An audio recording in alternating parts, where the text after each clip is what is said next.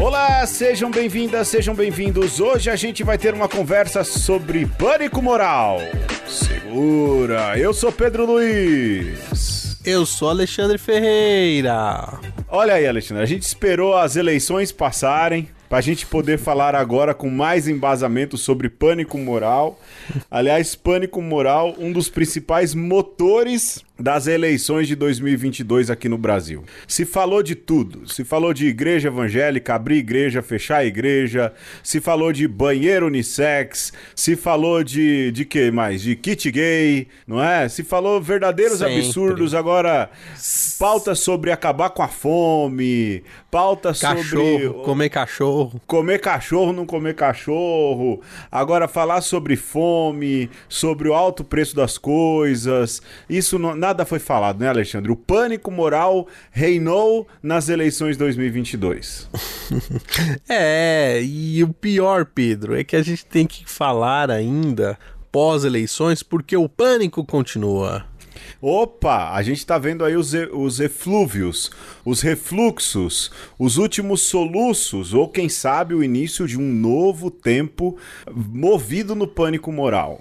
Como vai ser isso? Bom, daqui a quatro anos a gente vai saber, não é, Alexandre? É, alguma coisa está sendo cozinhada ou chocada aí nos ninhos é. asquerosos, verminosos da extrema direita. Mas. Extrema direita. Se Deus quiser, a gente vai achar onde tá esse ninho e vai matar no ninho. Vai, vai Essa gorar. coisa horrorosa aí. Vamos. Eu vamos. acho, eu acho, eu acho. É isso mesmo. E aí, Alexandre, e... pra gente. Ah, vai, diga, diga lá, diga lá. E eu tô adorando o pessoal que tá se infiltrando aí nos grupos e tá mandando as piadinhas com os nomes de duplos sentidos. Rapaz. E aí já tem aí influenciador de direita aí que não sabe ler, né? Que é pois analfabeto é. funcional, caindo nas piadas do Bart, Pedro. Quinta série reinando, hein, Alexandre? Quinta série reinando. Bonito. Olha ali o general. Como é que é o nome do general, rapaz? É, é o Jalim. Benjamin, não, Benjamin. Benjamin, general ah, Benjamin. Ah, é o Benjamin. É. O Jalim tem o é Jalim outra. também. Tem, tem o Jalim, Jalim também. Tem, tem o Cuca. Tem o, tem o Cuca, tem o, o Aquino, não é? Aquino. E, cara, o Jacinto também tem. O Jacinto tem. também tem. Cara, a quinta série reinando. E olha, é o mínimo que tem que fazer com esse. Com, com, esses que são conspirólogos. Por outro lado, eu manifesto aqui a minha preocupação com a bolha, as conspirações hidro. Aliás, eu lembrei daquele programa nosso, Conspirações Idolátricas, que a gente falava do QAnon nos Estados Sim. Unidos. E Opa. como agora a gente vê o QAnon agora muito presente no Brasil. A galera que tá lá nos, nas é. portas de quartel, é, totalmente mobilizadas só pelo WhatsApp. Eles não ouvem mais nem o Bolsonaro. O... É o que vem pelo WhatsApp, cara. O QAnon que tem um quê de maçom, nada contra os maçons. Sim, nada contra, mas também nada a favor, porque eu mesmo não sou maçom. E não, não me, eu também não me locupleto disso. É, também tem nada contra. Mas já vi católico muito conservador, sacerdote, dizer, mas bobagem. O maço, é a maçonaria é só um clube de cavalheiros. É tá engraçado tá como para certas. Ah, vi, ouvi no carro. Olha, te, eu, eu te digo o nome depois que a gente gravar, não é? é? Mas você conhece também, não é? E se eu falar, você falar, não me espanta. E assim, super hum. conservador, não é? Batinudo, assim, fala, não, a maçonaria é só um clube de cavalheiros, não é? Olha. É engraçado os dois pesos e duas medidas. É que nem a polícia, né? Que abraça manifestantes golpistas e senta ah, o cacete em não. professores. É sempre assim, né? Não, tá no mesmo nível. Não, não vamos falar desses caras aí, não, que aí já a raiva já ferve. Vamos pro jogo? Vamos pro jogo, Alexandre. Para provar que a gente tá gabaritado para falar sobre pânico moral, já que você não quer pistolar na polícia. Aliás, o Alexandre tem a melhor definição de polícia num podcast que ele fez lá com o Bibo, em que ele fala: hum. polícia é um instrumento criado para manter o controle sobre os pobres. Não foi isso, mais ou menos isso? Eu é lembro isso, desse trecho. É isso. É isso, é isso. Então, para mim, é, essa é a definição. Cara, quem, quem me doutrinou quem me ensinou o que, que é a polícia, né? Quem, a própria quem, polícia. Quem me deu referencial teórico foi Pedro Paulo Mano Brown, né? Sabe quem me deu referencial da, pra entender o que, que é a polícia? A própria. Aham. Eu vim da Não, periferia, na né? prática, Alexandre? própria. Na prática, na prática. Na E prática depois, própria, né? Mas lógico, é, no teórico. É. Chama o Batman? Não, não existe Batman. Existe polícia e que deveria estar a serviço do povo, não a serviço do patrimônio. Chega dessa discussão para mostrar que somos gabaritados a falar sobre o tema, Alexandre. Tem um teste do BuzzFeed e vamos. O Vamos. nome do teste é Só os experts em teorias da conspiração vão se sair bem neste teste. Então vamos lá, Experts. Alexandre. Expert. Eu faço uma pergunta, você faz outra. Vamos lá. Primeira pergunta, Vamos Alexandre. A qual raça pertencem a família real britânica, Madonna e Barack Obama? Opção 1, terraplanistas. Opção 2, reptilianos. Opção 3, humanoides. Ou opção 4, satanares. Eu já voto reptilianos porque eles falam de reptilianos. reptilianos. Essa a gente sabe, poxa. A gente Que vai. inclusive certo, a, a, a Gleice Hoffman entrou pra família também. Ah, certamente, certamente. Uma reptiliana. Vamos lá, Alexandre, é tua vez. Vamos lá. Que cineasta famoso dirigiu A Chegada do Homem à Lua? Otto Preminger, Jean-Luc Godard, Stanley Kubrick ou Glauber Rocha? Pô, cara, Ah, se cara. fosse o Glauber Rocha filmando isso aí, ia ser legal, hein, cara? Ia ser bem massa. hein? Poxa. Cara, eu, eu não eu sei, sei, quem é. qual é. Eu Você sei. sabe? Eu, vai- eu sei, pô. Eu sou um conspirólogo nota 10, bicho. Eu vou, eu vou colocar aqui Otto Preminger, que eu não sei quem é, então eu vou nesse. Preminger. É. Não, foi Stanley Kubrick. Stanley Kubrick. Bom, bom também. Bom também, né? É isso aí. Foi ele, né? É isso. É o. Qual- é, olha aí, errei, você acertou. Rapaz, agora eu não sei se esse eu vou saber, hein, de cor. Hum. Ó, essa aqui diz muito respeito a mim, hein? Eu não saber direito. É, isso um- pô, você não é- saber. É grave. É grave. Vamos lá. A gente deveria comentar as teorias da conspiração, né? Primeiro, a primeira lá dos reptilianos é porque dizem que a turma que governa o mundo é governada por seres alienígenas chamados reptilianos, né? Essa segunda. Que não do descendem cineasta- dos símios. Exato, exato, vem de outro planeta. São répteis, né?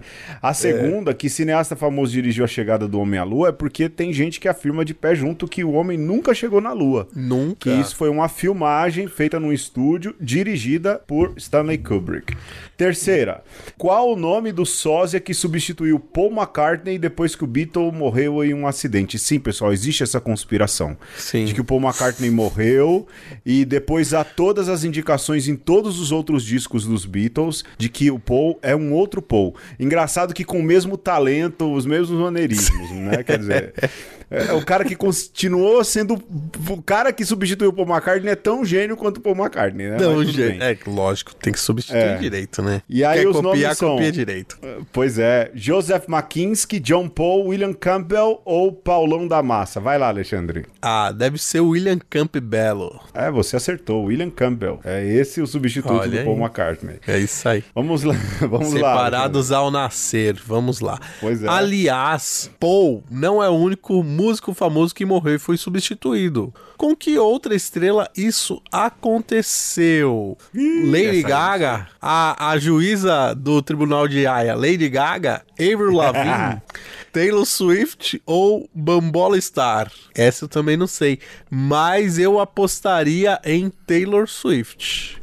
Não, eu vou apostar em Avril Lavigne, porque eu já vi Uhum. algum tipo de brincadeira dizendo que ela não envelhece. Ah, Então, que ela, é- ela, ela vai sendo substituída, entendeu? boa. O tempo inteiro. Eu- e ela tem aquelas, aquelas presinhas de vampira. É, faz então. todo sentido. Você votou em quem? Eu coloquei na Taylor Swift e errei. E eu na Avril Lavigne e eu acertei. Avril Lavigne. Você tá mais conspirólogo que eu, hein? Ah, eu sou craque nisso, né? Vamos lá. Quem estava por trás da morte de Marilyn Monroe? Cara, é, eu, eu não lembro exatamente qual é a, a teoria da conspiração da Marilyn Monroe. Eu acho que é uma parada com John Kennedy, entendeu? Sim. É, uma- um, um suposto affair dela com John Kennedy e tal. É, não, agora, a KGB, a CIA, a Stasi ou a Polícia Surpresa? Pô, cara, eu... Olha, se há um perfil no Twitter que eu gosto pra caramba é o Polícia Surpresa. É, mas eu tô pra ganhar esse jogo, entendeu? Eu tô pra Você gabaritar. tá. Ah, você Eu acho que é a, eu acho que é a CIA. A CIA. É. Eu, eu vou na CIA também, CIA. É isso mesmo, olha lá, acertamos, acertamos. É. Acertamos. Por quê? Porque é a polícia dos Estados Unidos, né? Que age ali por baixo dos panos, serviço de inteligência. É, eles. É a federal dos caras. É, a- é quase isso. É. Vai lá, Vamos lá. Alexandre. Qual teoria da conspiração começa com a frase: Se você soubesse o que aconteceu, ficariam enojados. Aí Clássica. não dá pra explicar, porque se você explica, você já dá a resposta. É, é. Vamos às alternativas. A derrota do Brasil da Copa de 98, a hegemonia dos Illuminati, a ascensão da ordem mundial, a criação da Vuvuzela.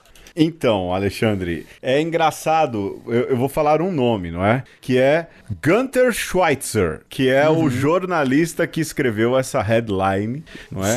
Curiosamente, eu já vi ela surgir agora essa semana em relação Pois às é. eleições brasileiras. Ela volta e meia, ela é requentada, não é? Ele não para Mas de o- trabalhar, o Gunter Schweitzer, Não, hein? não vai. É o copia e cola, né? Mas isso é sobre a derrota da Copa do Brasil em 98. na- o Brasil derrotado na Copa de 98. né? Isso mesmo. É. Vamos. A teoria diz que Nike, CBF e FIFA tramaram a compra da Copa de 98, pagando todo mundo para entregar o jogo. Aliás, tem alguma coisa parecida com isso num, numa série agora na Prime Video, né? Os Sério? Caras, os caras estão falando não do da Copa de 98, mas das falcatruas da FIFA e afins. Ah, FIFA e CBF só tem pilantra, rapaz. Então. Vamos lá. Mas pra quem gosta de série de máfia, deve ser interessante. Deve, deve, deve. Basta assistir o jornal esportivo todo dia. Quem sequestrou a Cia? A Cia acho que é a cantora, né? E, mantém a can... e a mantém em um cativeiro. Eita! É, é, isso aí eu tô muito por fora. A Katy Perry, porque teme a concorrência. A Beyoncé, que a força a compor músicas. A Britney, porque pretende torná-la sua sucessora.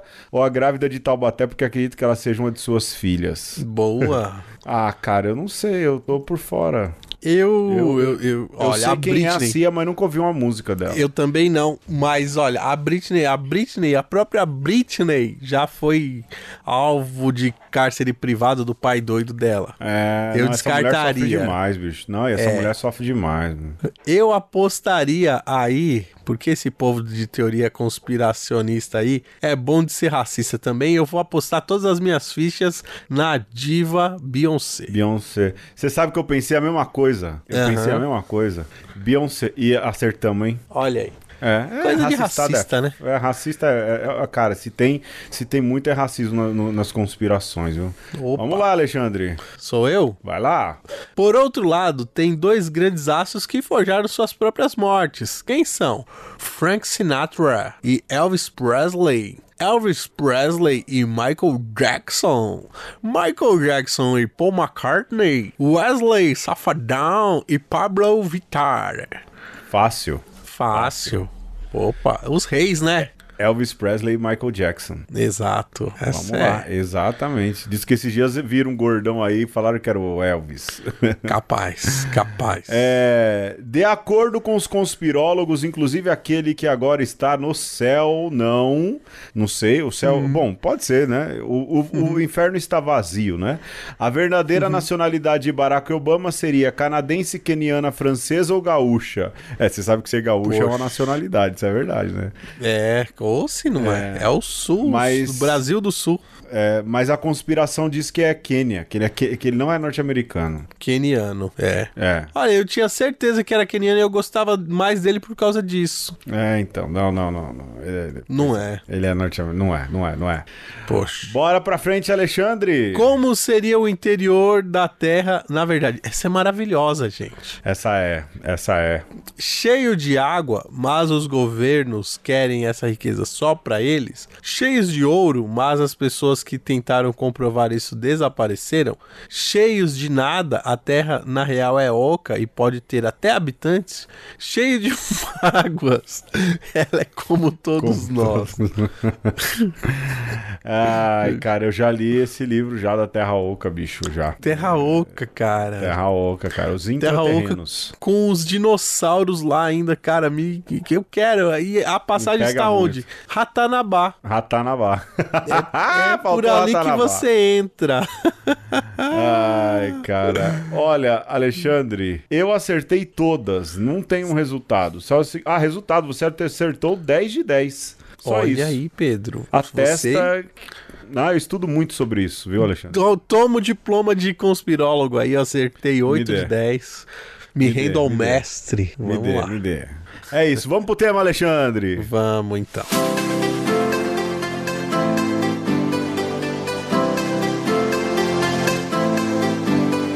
Stanley Cohen considera que os fenômenos de pânico moral tendem a ocorrer em períodos de crise social em que a incerteza de um grupo acerca de si mesmo é resolvida em confrontações ritualistas entre o desviante e os agentes oficiais da comunidade.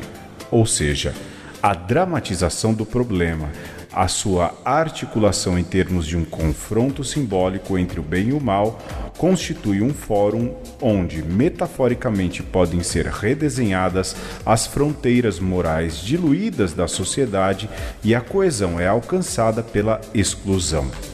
Nesse enquadramento social do pânico, explica que os folk devils identificados sejam frequentemente os jovens das classes desfavorecidas, figuras que não só assumem muitas vezes comportamentos problemáticos e se situam numa posição de vulnerabilidade, mas que, simbolicamente, pela sua idade e comportamento, representam a crise e o confronto com os valores tradicionais.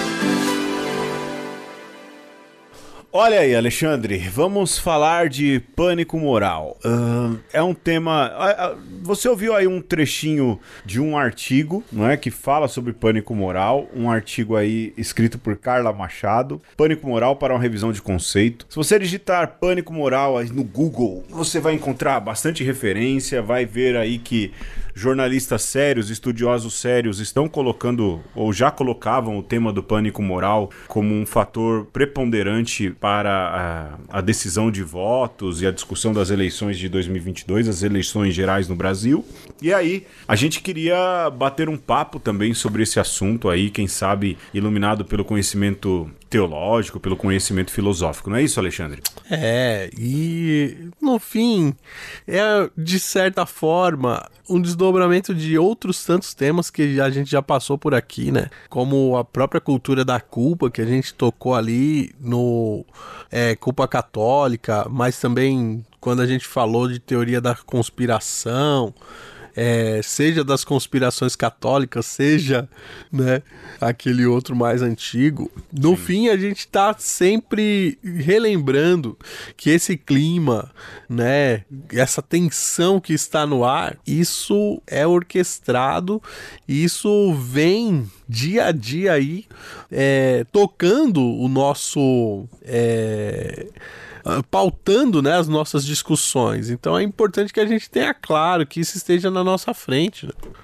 É, eu acho que desse trecho que a gente acabou de ouvir aí, vale a pena retomar uma, uma, uma citação né, é, de Cohen, que fala assim: que o fenômeno de pânico moral tende a ocorrer em períodos de crise social em que a incerteza de um grupo acerca de si mesmo é resolvida em confrontações ritualistas entre o desviante e os agentes oficiais da comunidade. Ou seja, é, esse é um ponto muito importante, porque fala de comportamento divergente e de identificação é, de que talvez você não seja aquilo tudo que dizem que você tem que ser ou que você pensa ser. A gente é confrontado contra a gente mesmo o tempo inteiro, né?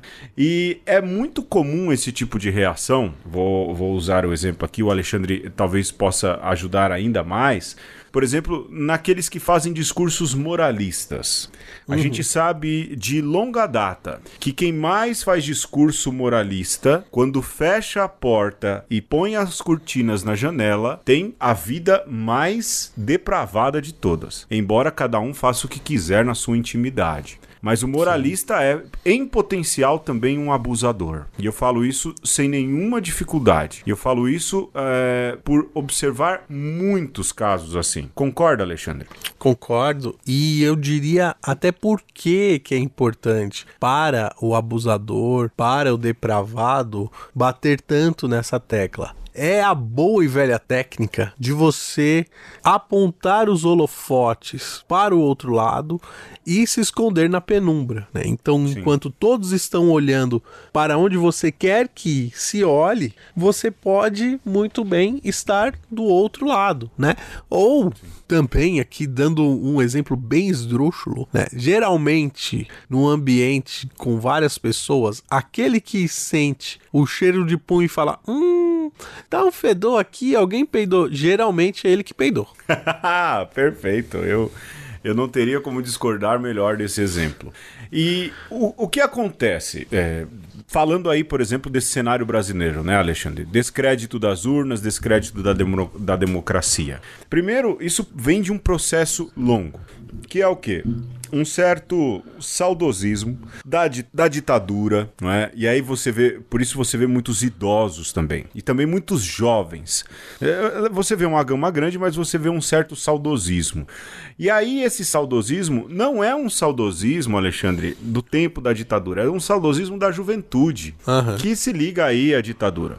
Mas é um saudosismo em que você poderia ter ali as suas preferências políticas, a sua visão de mundo imposta sem nenhum tipo de confrontação. Você poderia ser racista nas piadas e não se preocupar se tinha ofendido ninguém.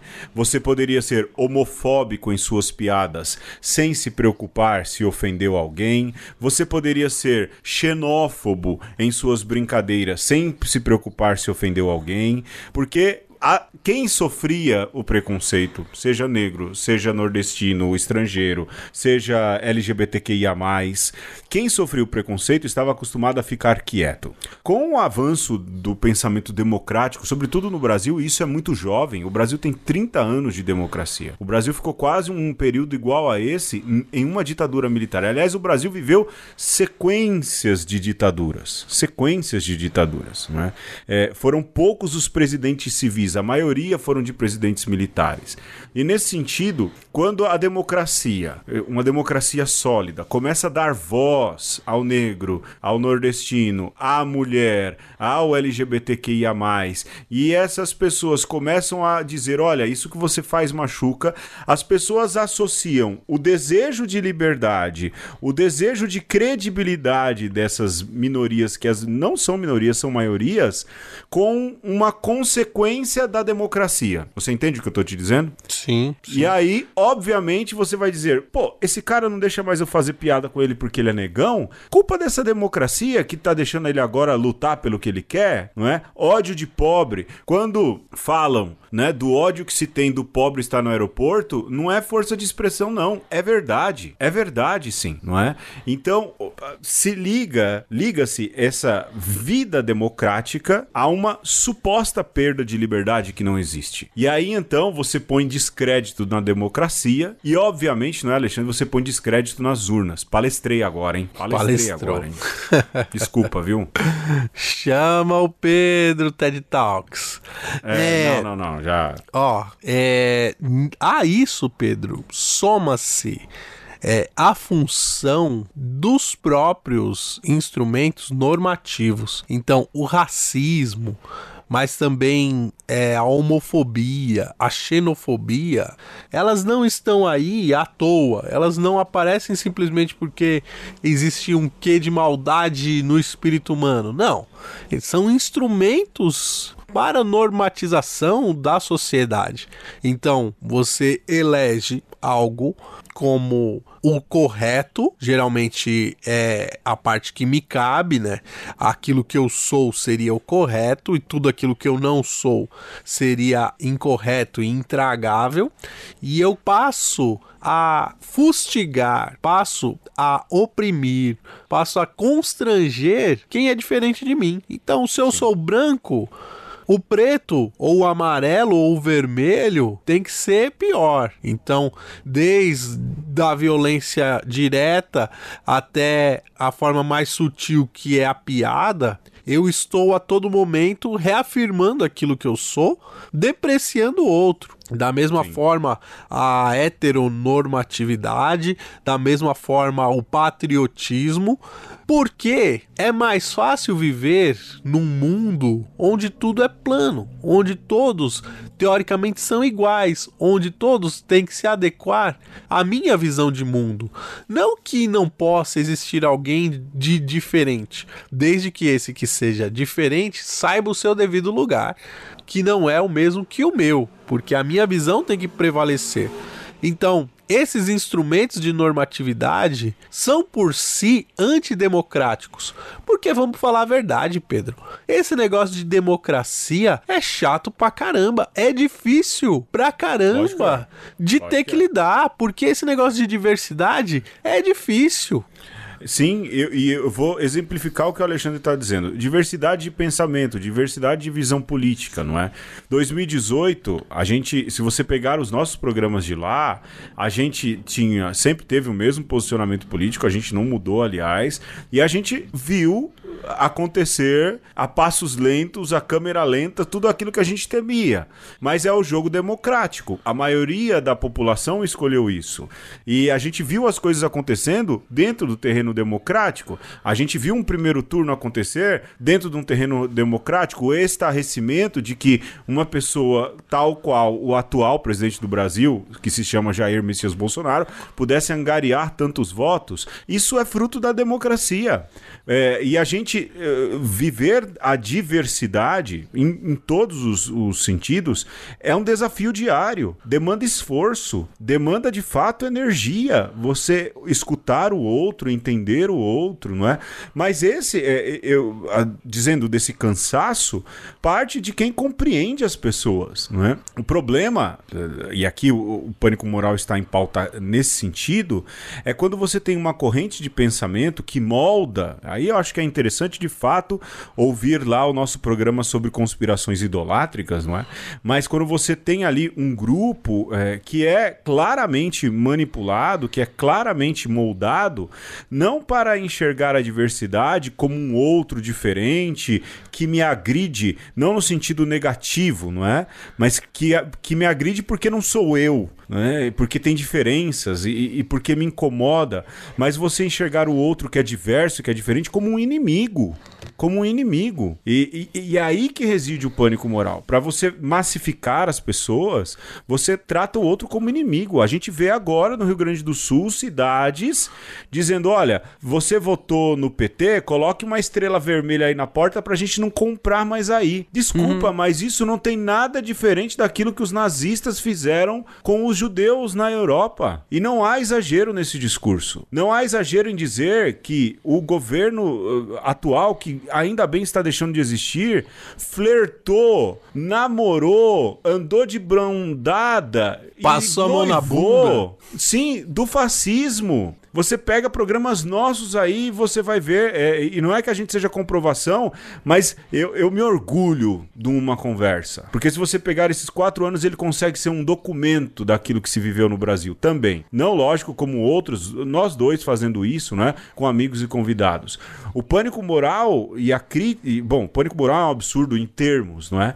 Mas a, a questão reside aí. Você vai formando inimigos, colocando esses inimigos para serem combatidos, um combate à diversidade, e isso é absurdo. E aí a gente vê o cenário do Brasil hoje, uma histeria coletiva fora do comum. Nem os psicólogos, nem os psicanalistas, Alexandre, conseguem chegar num consenso do que de fato está acontecendo com as pessoas que saem às ruas, que estão na porta do quartel, que estão. Nem eles conseguem chegar num consenso. Tamanha maluquice do pânico moral e o mal feito na cabeça das pessoas. Eu vou retomar aqui essa imagem que você nos traz, Pedro, porque além de muito emblemática, emblemática, ela é muito simbólica, né? Coloque aí você que votou no PT uma estrelinha vermelha na porta. Olha, a porta é o lugar onde você entra na sua casa, né? Na sua morada. E moral tem a ver com isso, com o mundo onde você mora, com as regras ou com a visão de mundo que você é, se locomove nesse mundo. Né? Então todos nós temos uma moral. E, e, essa moral, por mais que alguns insistam em dizer que ela é divina, que ela já é dada, não. Cada um constrói a sua para morar nela de uma maneira provisória, às vezes faz um puxadinho, às vezes é, faz um, um porão para ficar lá debaixo um bunker, enfim. É, e aí, quando você pensa em pânico moral, significa que essas pessoas que estão na frente de, de quartéis, que é, estão aí chorando as pitangas, estão, Pedro, morando no pânico, né? E aí a gente não pode esquecer isso, que o pânico ele está sendo vendido como uma forma de viver. Né? Então, a cultura da culpa, a cultura do medo que se tornou a cultura do pânico. Essa doutrina de choque que te deixa atordoado no o tempo inteiro é algo feito para que a gente viva nisso, né? Sim. Que a, que a gente respire isso, que a gente não saia nem por um minuto desse nevoeiro, dessa lama, como a gente queira dizer, que a gente não tire a cabeça para respirar, né? E então quando essas pessoas, elas ficam lá dentro das suas bolhas, no Telegram, né, os mais engajados, ou no WhatsApp, essas pessoas elas aprenderam a se nutrir desse tipo de coisa para manter a sua visão de mundo, né? É como se esses organismos passassem a respirar dióxido de carbono, porque é um ambiente tão poluído que ou você abraça ou você não sobrevive. Né? E eu diria que quem tem um pensamento divergente desse também está aprendendo a viver nesse pânico moral. Né? Eu confesso aqui, Pedro, que nesses últimos dias das eleições eu fiz questão de expor lá que o, o Satanás era pedófilo, entendeu? Que o Satanás uhum. era abortista. É, não porque eu, eu é, sinto um prazer nisso, mas você tenta jogar nas mesmas armas do adversário para tentar alertar essas pessoas de que isso está errado. Mas ao jogar com as mesmas armas, você também suja suas mãos. Você também sim. adoece. Sim, sim, sem dúvidas, porque assim, é, entrar nessa comunicação, e eu digo que eu entrei assim, muito forte, é, fazendo parte aí de grupos que, que pensavam um pouco essa comunicação, é exaustivo, sabe? É muito exaustivo, porque uh, é você viver no, tentando pautar o assunto. Em rede social, isso você sabe o quanto isso é difícil, Alexandre, nosso ouvinte também. Mas também, Alexandre, é tentar de todo jeito fazer com que o, o, a mentira não prevaleça. Então é você ficar o tempo inteiro ali muito ligado e entender como é o consumidor dessas coisas, como é o consumidor sim. dessas informações. E aí, entendendo, você tem que sim usar essas armas, não é? É? Eu, eu, o que eu pensava, quando falava aí da, da questão da pedofilia, do abortismo, do abortismo, tentar fazer um apelo, e, e é até onde eu conseguia chegar, eu tô falando por mim, a respeito da hipocrisia da hipocrisia do, do presidente, da hipocrisia dos líderes religiosos. E eu, eu falo assim: bom, é uma microcomunicação, não é? Mas ela de fato existe e, e, e verdadeiramente, para combater o pânico moral, às vezes você dá uma sujada de mão. Não no sentido de ser desonesto, de mentir mas você tem que ter ali é. muito claro quais são as suas posições éticas para que você não as ultrapasse. Alexandre, hoje, enquanto a gente está gravando, a gente perdeu a Gal Costa, inesperadamente. E então, vamos ouvir um Gal Costa e a gente já volta? Bora!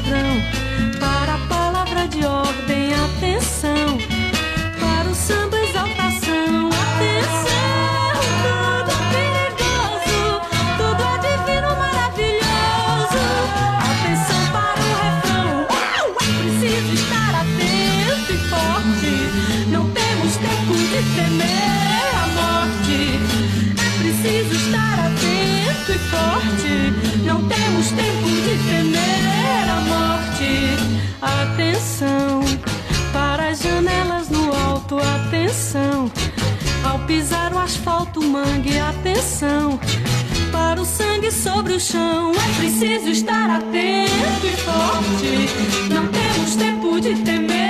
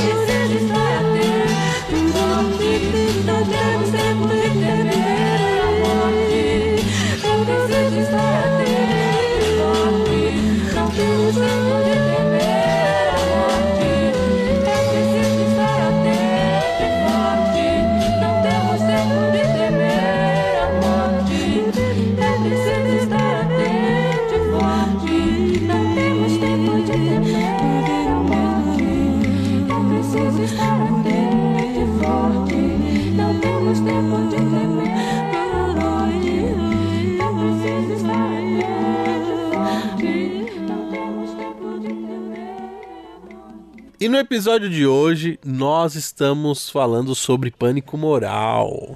E, Pedro, eu acho que é importante a gente lembrar também é, os artifícios, né? Ainda até agora sendo que estão sendo usados, né, para manter o povo aí com, com as tochas acesas Uhum. Ainda que eu acho que o imbrochável já brochou. Faz tempo. Aliás, ouça mas, a música que vai ser tocada mas... no final do programa. mas ainda se continua é, aí, né? Essa, esse esperneio final aí, né? Da vingança dos derrotados, essas coisas Sim. assim. É, e aí, para mim, é muito assim, me pega muito, Pedro, quando eu paro para pensar em toda essa orquestração do descrédito das urnas, sabe? Como um descrédito da própria democracia. É, então, é, eu acho que esse tipo de ataque, repito, não é? E eu acho que a gente pode depois ir para frente. É, esse tipo de ataque das urnas, que são a representação dessa vida democrática, elas representam justamente o incômodo que as pessoas têm daquilo que é a democracia, não é? é e que isso já passou para frente já, né? E aí ficam sempre esperando, não, agora vai sair. Agora, enquanto a gente está gravando, teve aí uh, o chororô por causa do relatório do Ministério da Defesa, que diz que não tem fraude. Então vão viver esperando alguma coisa para comprovar que teve fraude. E não teve, gente. Aceita que dói menos. Né? A maioria escolheu, vamos para frente, né? Mas é a dificuldade que se tem. Mas é interessante, Alexandre, que nesse compasso de espera né, que as pessoas acabam tendo, é, e que é bastante, bastante complicado as pessoas acabam é, é, se desprendendo da realidade. E se desprendem da realidade Sim. daquilo que é tangente, mas elas também se desprendem da realidade daquilo que é o seu papel político. Porque ela Exato. vai elegendo aí me verdadeiros messias. Você entende o que eu estou dizendo?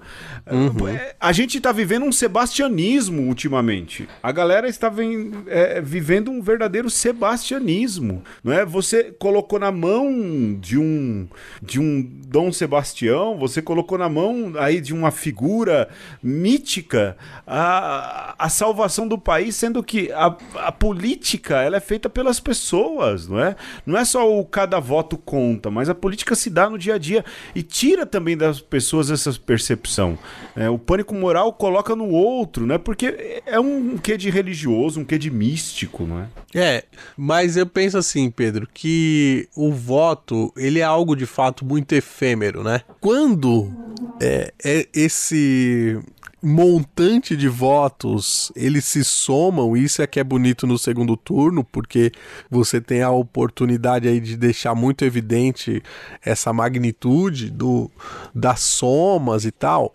É, algo que é tão efêmero como a sua vontade pessoal, ela passa a ser expressiva porque se junta com a vontade de milhões de pessoas, no caso do Brasil, né?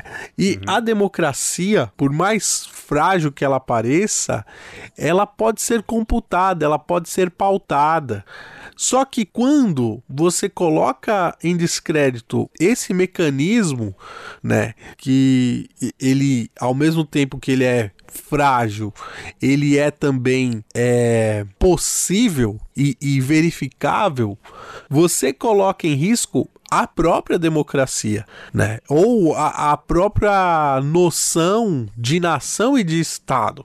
É porque essas coisas estão atreladas. A gente não tem Estado democrático de direito sem eh, a, um exercício mínimo né, de escolha do povo.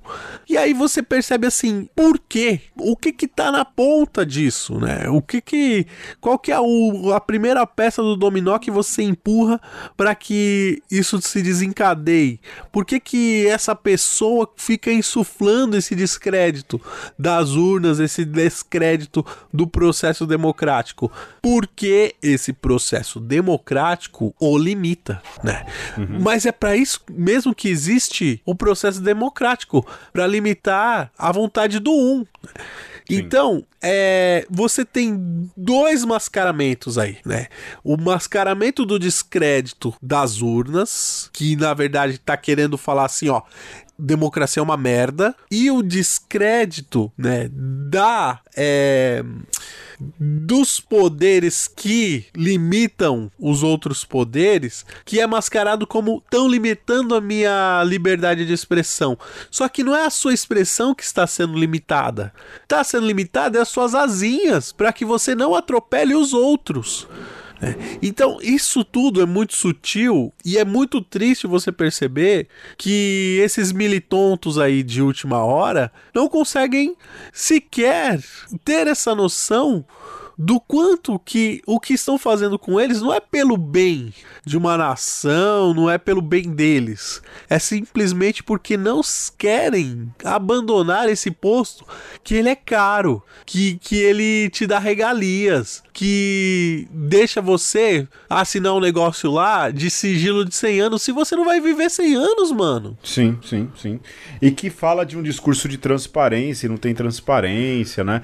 De novo, é um moldar a realidade assim bem desagradável, né, Alexandre? É, é muito triste perceber a, a o ponto que a gente chegou e o quanto essas pautas e esse tipo de pânico moral que lógico, é, é, essa é a ponta, né? A gente deveria falar aqui do pânico moral enquanto questões de costume, enquanto questões de sexualidade e tudo mais, mas tudo isso é fruto de todo um, é, o que a gente vive hoje é fruto de toda essa preparação de pânico moral é, e de isolamento de percepção de realidade que se vive. Ainda quando você fala de política, Alexandre, eu acho muito bacana é, e não fazendo propaganda, né, e nem defendendo, mas eu acho essa frase muito legal.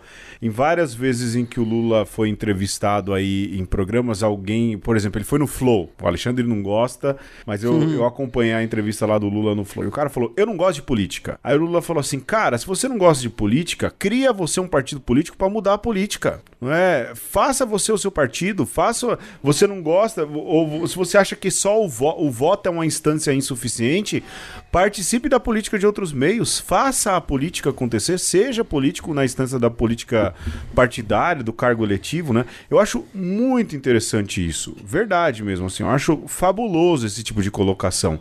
E o que essas pessoas menos querem, quem promove o pânico moral, quem instaura, né, essa pauta e vai aí martelando na cabeça das pessoas, é o que as pessoas menos querem, né? Que haja de fato uma verdadeira participação.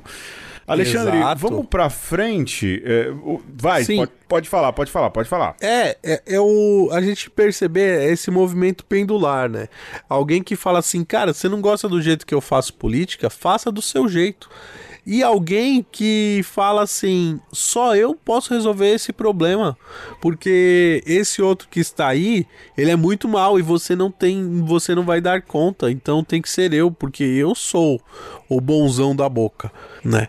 E aí, é, essa pessoa que se fala que é o bonzão da boca é o mesmo que fala assim: tá vendo a sua participação? Ela é muito pequena e ela não serve para nada. Que é o mesmo que fala: Tá vendo a política? Ela é toda corrupta.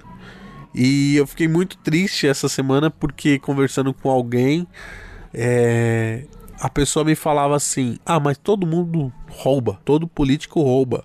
E eu sei que o Lula roubou e roubará, só que de toda forma ele é menos pior do que o, o outro.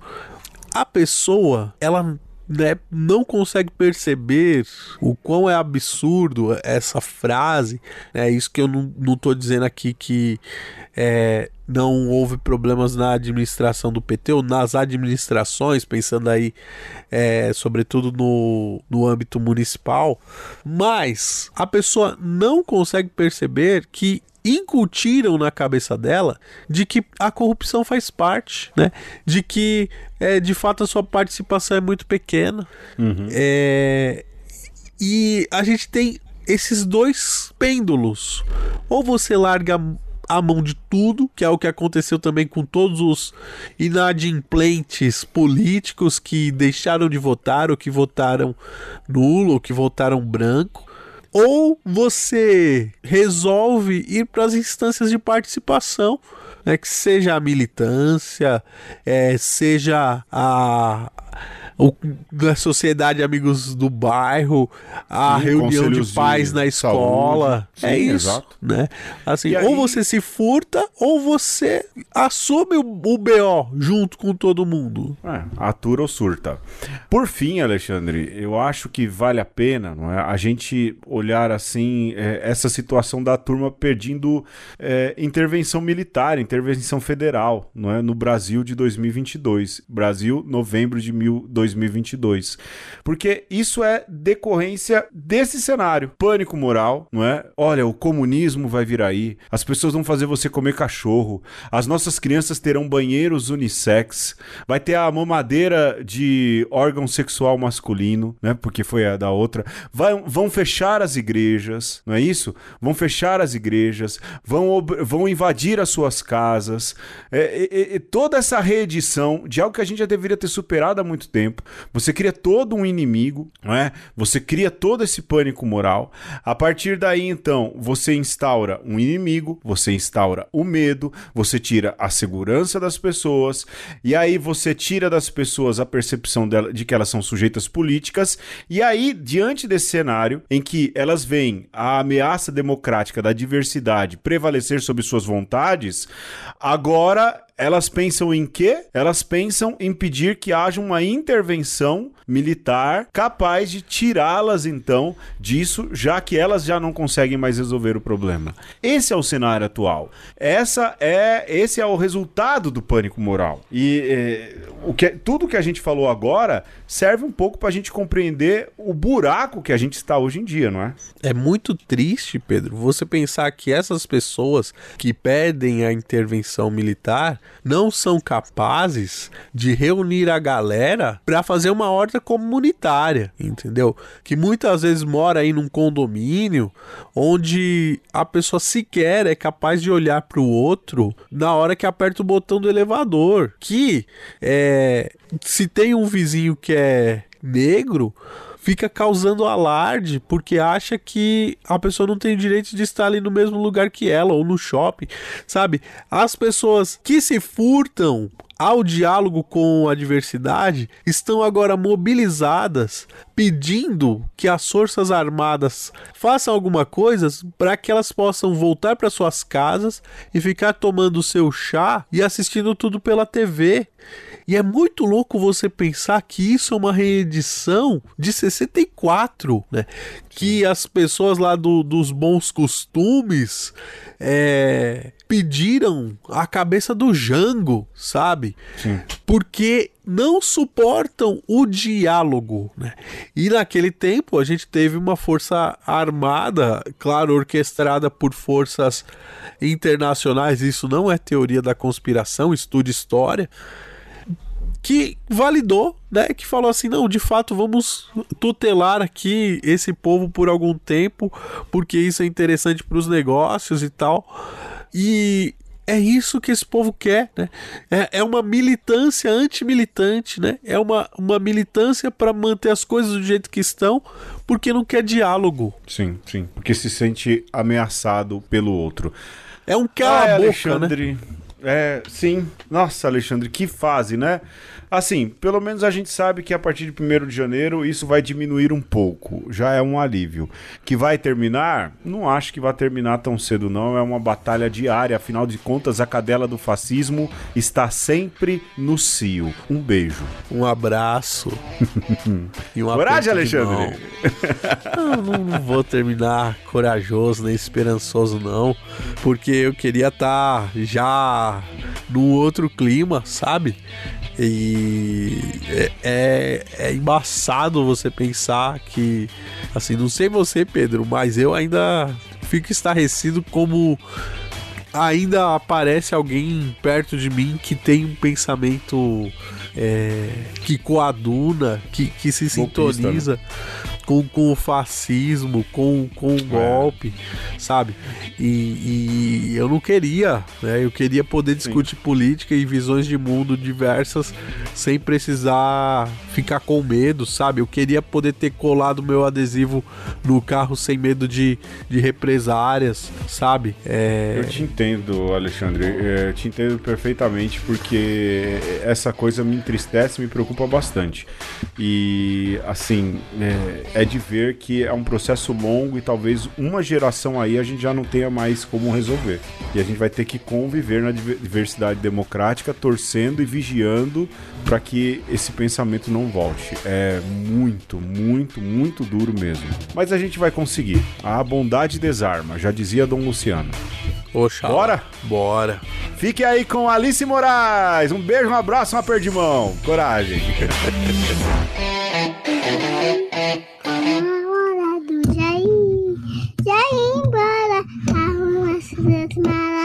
Mete o pé e vá-se embora, vá-se embora, vá-se embora, mete o pé e vá-se embora.